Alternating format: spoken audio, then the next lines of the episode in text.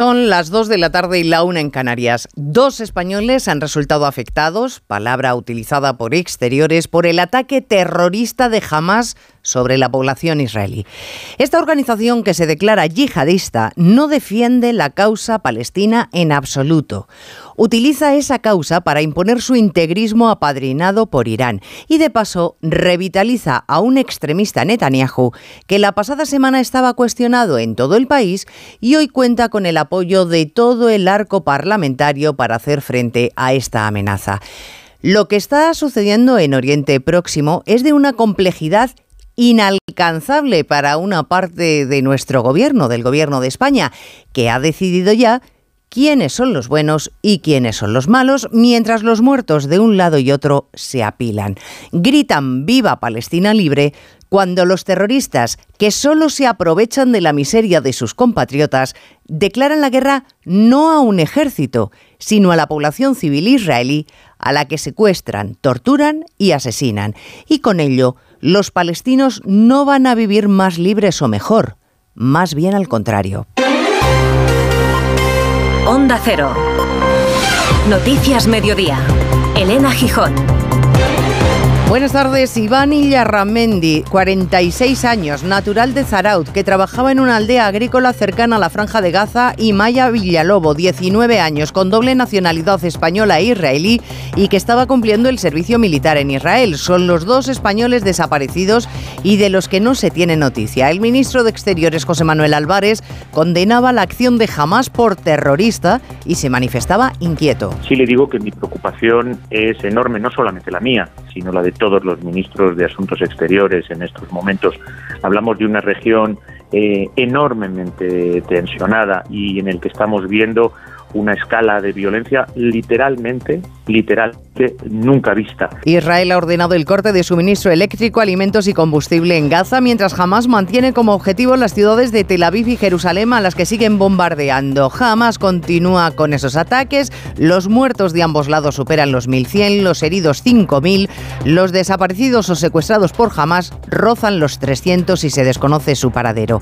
La embajadora de Israel en España, Rodica Radian Gordon, le contaba al SINA que la situación del primer ministro israelí Netanyahu ha mejorado ahora. Todo ha cambiado. En los próximos días vamos a ver un gobierno eh, mucho más largo, eh, un gobierno de, muchos colores, eh, porque todos entendemos que ahora nuestra meta número uno es hacer todo para que todas las personas secuestradas regresen sanas a Israel. Enseguida les contamos cómo desde Sumar más País o Bildu han obviado o pospuesto la condena. Jamás que sí hizo desde el primer momento Moncloa. El rey también ha condenado los ataques terroristas contra Israel y ha exigido la liberación y entrega de los secuestrados. Debemos hacer lo posible para evitar mayor sufrimiento, destrucción, desesperanza y la pérdida de más vidas humanas. España sigue fiel a su compromiso con la paz y la estabilidad en la región. Semana de negociaciones para la investidura que el presidente en funciones ha iniciado con los sindicatos. Esta tarde Núñez Cejo a Junts y a Bildu, vaya por Dios, les toca el viernes en mitad del puente. Esta mañana Otegui se ha, quedado, se ha quejado de que le presionen con que, que condene los actos vandálicos sobre la tumba del socialista Fernando Buesa, asesinado por ETA. Dice que quien le pide que condene es porque en realidad tiene otra intención. Pues porque hay un intento de dejar fuera la foto de Oscar Arría Bildu y una estrategia para eso, punto. Se busca premeditadamente utilizar determinadas palabras que saben que en el pasado se han utilizado para la disputa política. Esto es lo que no acabamos de entender. Hay más noticias de la actualidad y la mañana que repasamos en titulares con María Hernández y Paloma de Prada. Un nuevo terremoto de magnitud 4,9 sacude Afganistán en medio de las operaciones de rescate de los seísmos del fin de semana que han devastado la provincia de Herat. El recuento aún provisional eleva a 2.400 las víctimas mortales y a 2.000 los heridos. Claudia Golding, galardonada con el Nobel de Economía por sus estudios pioneros sobre las mujeres y la brecha salarial en el mercado laboral. La investigadora estadounidense es la tercera mujer en conseguir el premio y ya fue distinguida con el Fronteras del Conocimiento BBVA. Los sindicatos policiales piden refuerzos para la crisis migratoria migratoria sin precedentes que está soportando el hierro y que ha desbordado los recursos de acogida en Canarias. En los ocho primeros días de octubre han alcanzado las islas más de 4.300 personas, una media de 520 cada día. La ministra de Justicia, Pilar Job, confirma que han comenzado a tramitarse los indultos a los ex altos cargos de la Junta condenados por los ERE. El Ministerio ha dirigido un escrito a la audiencia de Sevilla solicitando la medida de gracia para los nueve condenados, entre ellos José Antonio Griñán. Nueve de los once fallecidos en carretera este fin de semana iban en moto. Ha sido el más trágico para los motoristas en lo que llevamos de año. Ocho de los once siniestros se han producido en vía convencional y tres en autopistas o autovías. Las demandas de disolución matrimonial en España apenas crecieron un 0,1% entre abril y junio. Las tasas más bajas se dieron en Asturias, mientras Canarias y Baleares fueron las comunidades donde más parejas se rompieron. En cuanto al tiempo, la semana comienza con sol y temperaturas muy agradables, altas para la época. Hoy se ha conocido que el verano de 2022 ha sido el más cálido en 700 años y este otoño el verano de 2023.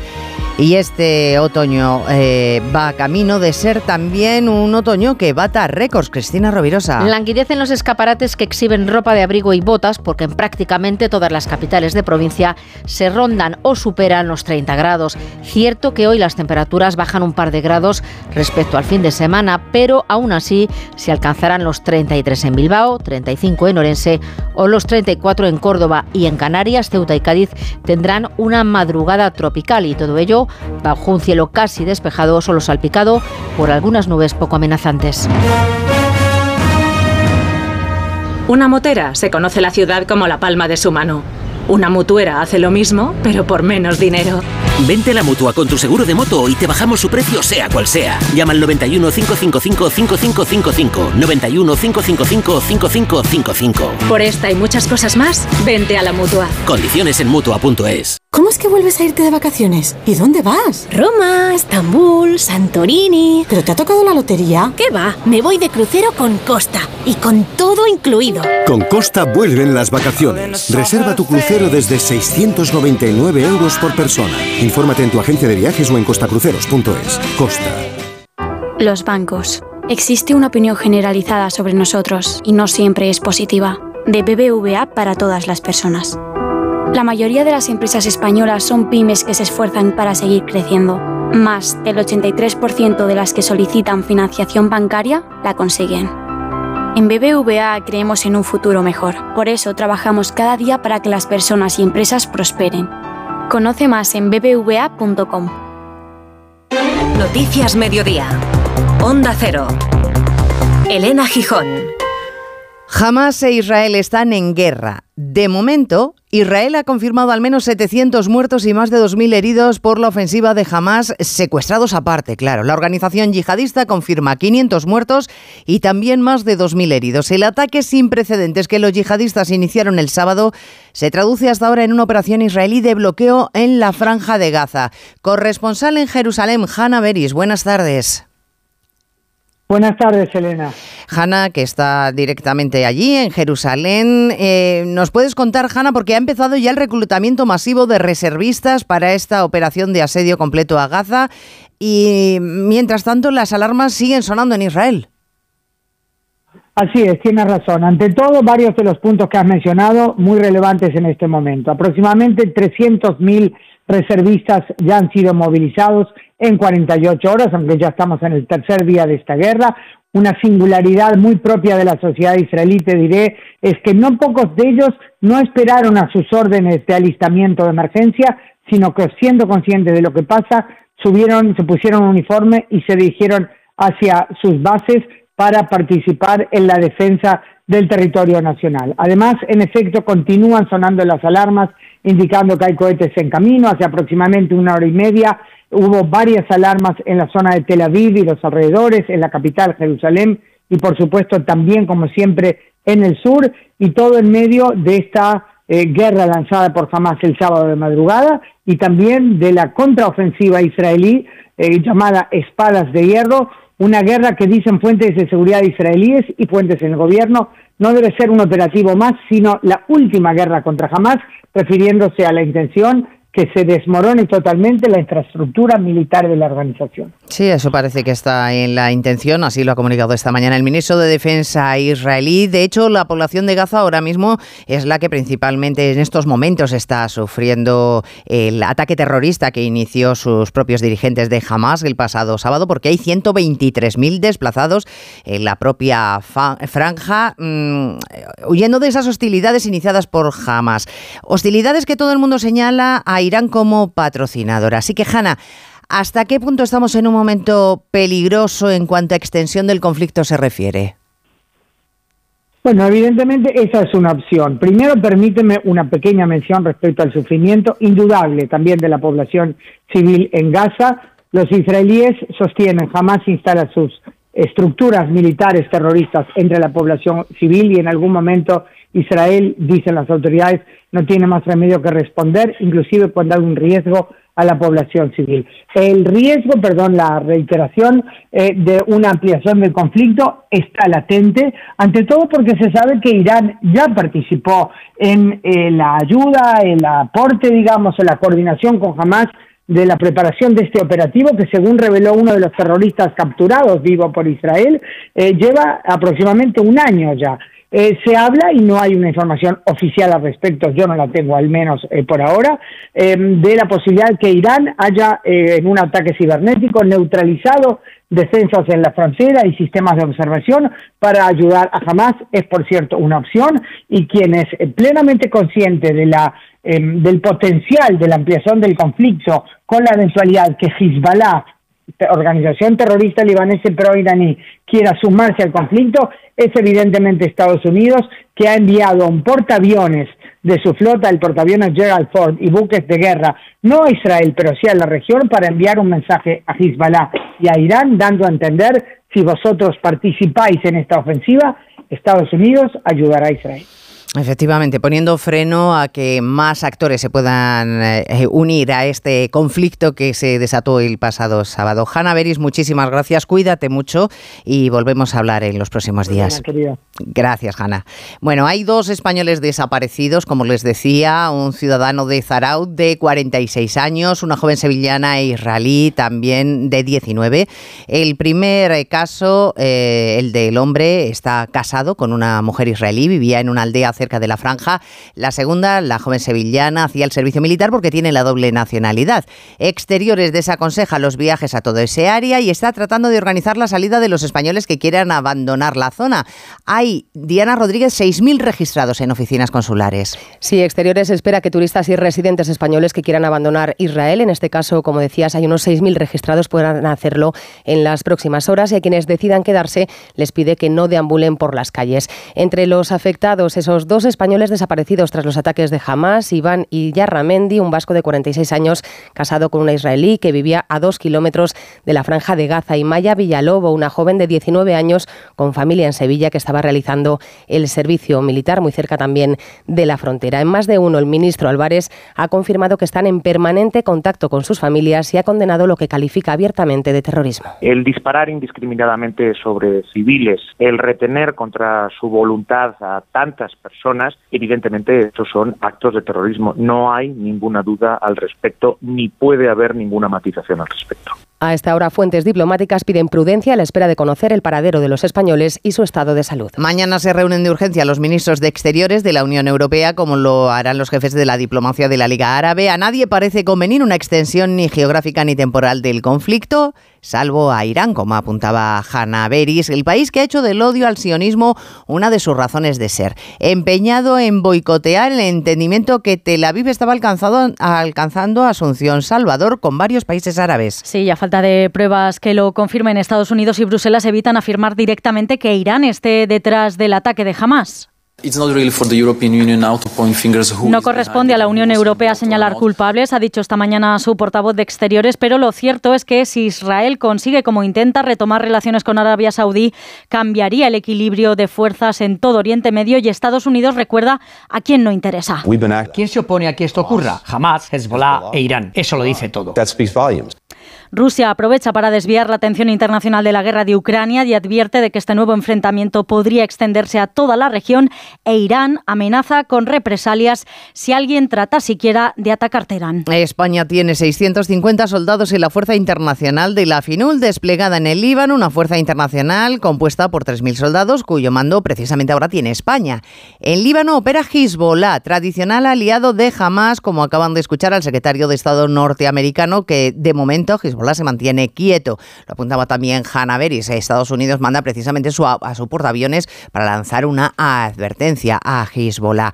Lo que no para de crecer es el precio del petróleo, precisamente por este conflicto y en paralelo de caer la cotización de aerolíneas o agencias de viaje en los mercados internacionales. Bueno, la condena internacional a Hamas es unánime en casi todo el planeta, pero en España ni el gobierno en funciones tiene una sola opinión ni los socios de ese futuro gobierno tampoco. Por ejemplo, Arnaldo Tegui ha pontificado que si la ocupación de la franja de Gaza no termina, estas cosas van a seguir ocurriendo.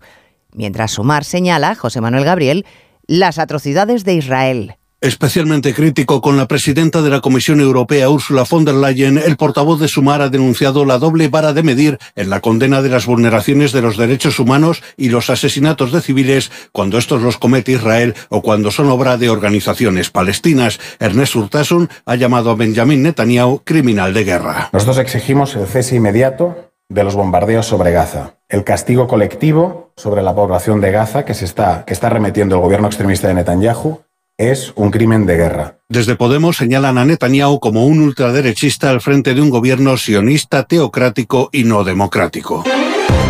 Noticias Mediodía. Onda Cero. Ahora, si te cambias a línea directa y juntas tus seguros de coche y hogar, tienes ahorro garantizado. Y además, tienes cobertura de neumáticos y también un manitas para tu hogar para que estés tranquilo en todo momento. Sí o sí. Ven directo a lineadirecta.com o llama al 917-700-700. 917-700-700. El valor de ser directo. Descubre los diseños exclusivos y los productos innovadores de las tiendas porcelanosa. Piezas de gran formato, griferías con sistemas de ahorro, cocinas de inducción invisibles. La casa de tus sueños está en porcelanosa. Y ahora del 13 al 28 de octubre aprovecha los días porcelanosa con descuentos muy especiales. Porcelanosa. La uva del Vinalopó, aparte de estar buenísima, tiene la piel muy fina. Y eso es muy importante. Por eso hemos fichado a una cantante para que lo diga mientras afina. Uva del Vinalopó, Vinalopó. Uva embolsada del Vinalopó. Todo el sabor con la piel más fina. Acción cofinanciada por la Consellería de Agricultura, Ganadería y Pesca. Noticias Mediodía. Onda Cero. A las 5 de la tarde, Sánchez y Feijó se reúnen dentro de la ronda de contactos puesta en marcha por el presidente en funciones de cara a su investidura todavía, ya saben, sin fecha. Reunión de protocolo teniendo en cuenta que el aspirante ha dicho que no pedirá los votos del Partido Popular y que el líder popular tampoco se los va a dar. A mediodía Sánchez ha recibido en el Congreso a los líderes sindicales y al final, juntos y no por separado, como se había previsto inicialmente, se han visto con el presidente. Con ellos, mejor sintonía desde luego de la que va a tener esta tarde con Feijó. Se barrunta una cita de reproches mutuos, aunque se diga desde Ferraz Ignacio Jarillo que esperan una reunión fructífera. Sí, de hecho ambos líderes sindicales están aquí en Ferraz ahora, empezando una rueda de prensa, pero dicen aquí en la dirección del partido que el mensaje de su portavoz a pocas horas de ese encuentro Sánchez Feijóo en el Congreso insiste en que el PP se echa en brazos de Vox, mientras que el PSOE mira hacia el futuro con mayoría progresista. La Ejecutiva insiste en que el referéndum no está encima de la mesa, a pesar de lo que digan los independentistas, pero lo de la amnistía parece asumido, y no solo por el PSOE, también por otras fuerzas que suman en total 57 diputados, eso sí, sin violar la Carta Magna apuntaba Pilar Alegría. Lo que les puedo aclarar rotundamente es que no aprobaremos nada que no sea constitucional. Nunca lo hemos hecho. No se aprobará nada que no sea constitucional. Eso sí, las medidas que se adopten van a ir en consonancia con las políticas que llevamos realizando desde el año 2017. Políticas de reencuentro, políticas de convivencia, pero siempre políticas enmarcadas dentro de la Constitución. Por lo demás, resta importancia a la manifestación politizada de ayer en Barcelona contra la amnistía, dice, y sobre el barómetro del país en el que crecen casi el 50% las ganas de repetir elecciones Dice Alegría que la encuesta que cuenta es la del 23J. Bueno, Feijo ya ha dejado claro que en su cita de esta tarde con Sánchez solo va a hablar de investidura, nada del bloqueo en el Consejo General del Poder Judicial como pretende reprocharle el candidato. La posible ley de amnistía y el rechazo que genera, como se pudo comprobar ayer en la manifestación de Barcelona, es lo que va a focalizar la labor de oposición del líder popular y si se consuma, lo llevará también a los tribunales, porque ya han dicho José Ramón Arias que recurrirán esa amnistía en el Constitucional. Porque sería una acción injusta, ya que según Núñez Feijóo la amnistía es una transacción entre dos políticos que se necesitan, una involución democrática y un fraude electoral masivo. En declaraciones a Cataluña Radio, el líder popular ha insistido en rechazar que haya políticos que se sitúen por encima de la ley. Todo aquello que sea injusto lo tenemos que recurrir, porque si no seríamos cómplices de una injusticia. Insisto, creo que ser cómplices de una injusticia en un Estado democrático como eh, España o en una sociedad democrática como, como Cataluña es un acto de absoluta cobardía como sería también un escándalo que se concedieran los indultos a los políticos implicados en los seres en Génova. Además, piden una condena unánime y más rotunda, y así se lo va a pedir Feijóo a Sánchez esta tarde sobre los actos terroristas de Hamas en Israel. Bueno, el viernes será cuando Sánchez se reúna con Junts, el partido de Puigdemont, el que tiene la llave de su investidura, y quién sabe, igual ese día tenemos algún detalle más de lo de la amnistía. Será el viernes también cuando el candidato Sánchez se reúna con Bildu, que salvo sorpresa serán valedores de esa investidura, un apoyo que no gusta al presidente de la patronal, Antonio Garamendi, invitado al 40 aniversario de la patronal vasca. Yo creo que es un momento donde tenemos que seguir pidiendo o que alguien se acuerde de pedir perdón. Yo creo que también es algo que sería muy bueno para la sociedad vasca que algunos dijeran, por lo menos lo siento que hay veces que no, todavía no lo estamos viendo. Los días de la investidura y el debate de la amnistía que mantenían dormidos otros asuntos también polémicos. Por ejemplo, los posibles indultos a los condenados por el caso de los SERE. Pues ya están en marcha. El gobierno en funciones los está tramitando para los exaltos cargos socialistas, entre ellos Eva Llamazares el de Griñán. El gobierno en funciones no puede conceder indultos, pero ya tramita los de los seres. Se trata, según la ministra de Justicia, Pilar Job, de una tramitación como el resto de peticiones de indultos y en su orden. Se le ha dado el mismo curso que a todos los indultos. También sabemos que cuando el gobierno está en funciones no se pueden conceder indultos, pero se tramitan igual que todos los indultos. La audiencia de Sevilla, el tribunal que condenó por los SERE, tendrá que enviar a justicia tanto su criterio como el de la Fiscalía. Los familiares de Griñán que no ha entrado en la cárcel por motivos de salud, piden su indulto por humanidad y por su intachable trayectoria. Noticias Mediodía. El seguro de moto de línea directa te lleva un duplicado de tus llaves, estés donde estés. Así, si las pierdes, no tendrás que preocuparte por nada. Solo un seguro adelantado a su tiempo puede hacer esto. Cámbiate ahora y te bajamos el precio de tu seguro de moto, sí o sí. Ven directo a lineadirecta.com o llama al 917-700-700. El valor de ser directo. Consulta condiciones. ¿Guiso de alubias luengo? Like. ¿Trufas de lentejas luengo? Like. ¿Las fotos en plan influencer de tu primo? Ay. Ups. Las legumbres luengo te lo ponen muy fácil para gustarte. Se preparan de mil maneras y su sabor es único. Legumbres luengo, la nueva pasta. Tener un pequeño negocio no significa comunicarse solo por teléfono significa compartir tus contenidos en redes sociales. En Orange Empresas te ayudamos a definir tu estrategia de redes sociales. Comparte tus contenidos para captar y fidelizar clientes. Las cosas cambian y con Orange Empresas tu negocio también. Llama al 1414. La selección española se concentra en las rozas pendiente del estado físico de la Yamal. Oscar Conde, buenas tardes. Buenas tardes, Elena. Es que el goleador más joven de la historia de la Liga marcó ayer en Granada con 16 años y 87 días. Podría causar baja para los decisivos partidos ante Escocia y Noruega. No terminó el azulgrana el partido por unas molestias musculares y está pendiente de pruebas médicas para decidir si esta tarde se queda en la concentración de la selección. De momento no ha llegado a la ciudad del fútbol de las Rozas junto al resto de jugadores del Barcelona. La posible baja de la Yamal explicaría que ayer Luis de la Fuente, ante la lesión del atacante del Villarreal, Jeremy Pino, decidiese convocar a dos jugadores, a Ansu Fati y a Brian Zaragoza, que derriba la puerta de la selección tras convertirse anoche en una pesadilla para la defensa del Barça. Esto es, es una maravilla, es un sueño que yo de pequeño siempre he tenido y nada, con ganas de, comenzar. Terminó el partido y estaba dando una entrevista y tal y, y me dijo el director deportivo, pasa por aquí que te voy a decir una cosa y entré y estaba toda mi familia llorando y tal y me dijo que te ha convocado a la selección y ya pues me abracé a mi familia y tal y fue un momento muy bonito. Empató a dos el Barça en campo del Granada. A los 18 segundos el joven atacante malagueño había ya marcado el primer gol. Repetía Brian Zaragoza Diana a la media hora destrozando a un Cundé que acabaría luego lesionado. Tiene un esguince en la rodilla izquierda. Se va a perder seguramente el clásico ante el Real Madrid y poniendo contra las cuerdas a un Barça que reaccionó al filo del descanso con ese gol de récord de Lamin Yamal. Ya en la segunda mitad llegó el 2-2 definitivo, obra de Sergi Roberto para un Barça que rozó la victoria, anuló el bar, un gol de Joao Félix por fuera de juego de Ferran Torres. El entrenador del Barça, Xavi Hernández. Una pena porque creo que hemos merecido más. Hoy he ganar el partido, pero un error nos ha perjudicado mucho al inicio del partido y luego a partir del 2-0 creo que el equipo ha estado muy bien, jugando bien, con calma, con paciencia en campo contrario, eh, bien atacando espacios, hemos generado muchas ocasiones como para, como para ganar el partido, pero montar un 2-0 que es complicado, es difícil, pero creo que lo hemos podido conseguir. El Atlético de Madrid sumó una victoria de oro en el Metropolitano ante la Real 2-1 con un gol de penalti de Grisman en el 89 por mano de Carlos Fernández. No había señalado antes el colegiado una mano de Morata en el área rojiblanca. Enfado Donostierra, los técnicos Simeone e Imanol. Siempre cuentan de que cuando la mano está fuera del cuerpo y si pega en otro lado ya no interfiere en el penal. Está complejo, es difícil explicarlo. Cuando te toca a favor estás contento y cuando te toca en contra está jodido. Hoy se ha visto pues, que situaciones similares no se han pitado de forma diferente y no sé si los protagonistas que sois vosotros eh, tenéis claro este tipo de situaciones. Te voy a ser sincero, no.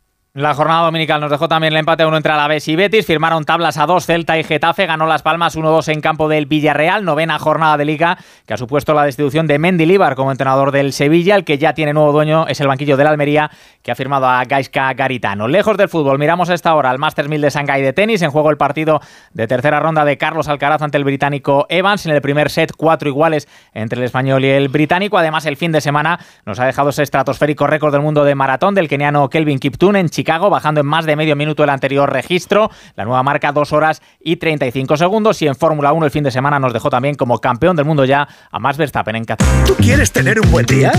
Nosotros nos encargamos. Con el día sin IVA de Mediamar. Solo hoy te descontamos el 21% de IVA en la mejor tecnología. Ya en tu tienda en mediamar.es y en la app. 29. Tus nuevas gafas graduadas de Sol Optical. Estrena gafas por solo 29 euros. Infórmate en soloptical.com. A ver esa foto, decid patata. ¡Hijolusa! En el supermercado, dale la vuelta al envase y encuentra nuestra marca para garantizarte una gran calidad en tu mesa. Patatas Hijolusa. Amamos las patatas. Empresa colaboradora del Plan 2030 de apoyo al deporte de base. Si para tener un buen precio tienes que renunciar a una fibra buenísima, a gigas que acumulas o compartes, al 5G, a un servicio de calidad y a un precio definitivo, es que tú no estás en Yastel. Porque en Yastel puedes tener todo esto por solo 43,95 precio definitivo. Llama ya al 1510. La tierra ha vuelto a temblar esta mañana en Afganistán en medio de las operaciones de rescate de víctimas que dejó el seísmo el sábado con más de 2.400 muertos y miles de heridos. Un país gobernado por los talibanes que a pesar de la devastación no quieren ayuda internacional. Son activistas y organizaciones sociales las que están recaudando dinero en las calles, Belén Gómez del Pino, para ayudar a las víctimas. Y con no pocas dificultades, porque de tanto en tanto se reproducen réplicas, esta mañana la más intensa de 4,9 de magnitud, que arrasan con lo que queda en pie en la provincia de Herat, al oeste del país. En algunas aldeas la destrucción alcanza al 100% de las casas. Llegamos a casa y vimos que no quedaba nada. Todo se había convertido en arena. Las últimas cifras superan los 2.400 fallecidos, más de 9.000 personas heridas y alrededor de 1.300 casas dañadas o destruidas. La población civil, con las pocas organizaciones sociales que pueden trabajar sobre el terreno, se afanan hoy en la búsqueda de supervivientes, mientras los hospitales, pequeños y con apenas medios, se han desbordado completamente. Nombre propio de este lunes, Claudia Goldin, economista estadounidense y profesora en Harvard, ha ganado el Nobel de Economía. Se le concede específicamente, dice el jurado, por haber avanzado en nuestra comprensión de los resultados de las mujeres en el mercado laboral. Goldin analizó datos de Estados Unidos y explica la brecha salarial entre mujeres y hombres por motivos educativos y el nacimiento del primer hijo. Y hablamos de otros premios porque se acerca uno de los eventos literarios del año, la concesión del Premio Planeta. La gala se va a celebrar en Barcelona el próximo domingo. Una edición que ha batido récord con 1.129 novelas presentadas.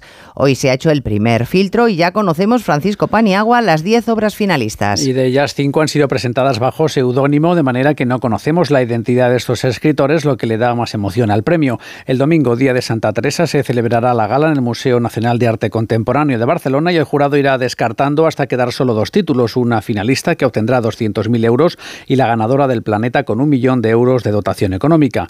1.129 novelas presentadas de todo el mundo a esta edición, 461 más que el año pasado, a destacar que casi un centenar de manuscritos se han presentado desde Norteamérica y más de 300 de América del Sur. 520 al día. Esa es la media de migrantes que llegan a las Islas Canarias solo en lo que llevamos de octubre y sin visos de que la oleada de pateras vaya a menos. En las últimas horas se han interceptado cinco embarcaciones en distintos puntos del archipiélago, particularmente en la isla del Hierro.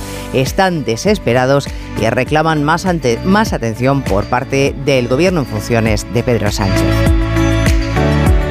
En la realización técnica ha estado Dani Solís, en la producción Cristina Rovirosa. A las 3 en punto actualizamos lo que está pasando. Ahora programación local y regional. Gracias, señores, por estar ahí. Muy buenas tardes. En Onda Cero, Noticias Mediodía, con Elena Gijón.